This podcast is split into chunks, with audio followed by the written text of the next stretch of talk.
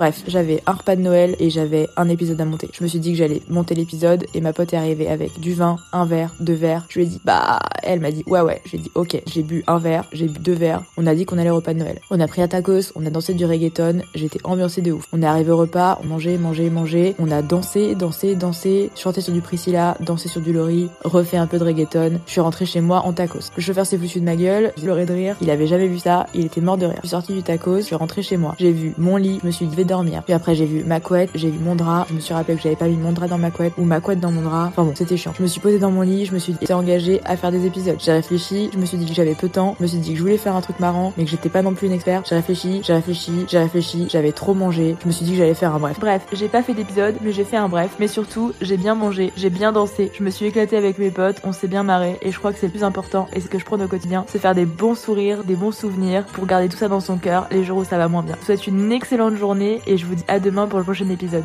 Souriez putain, la vie est trop cool. Wow. Oh. seulement oh.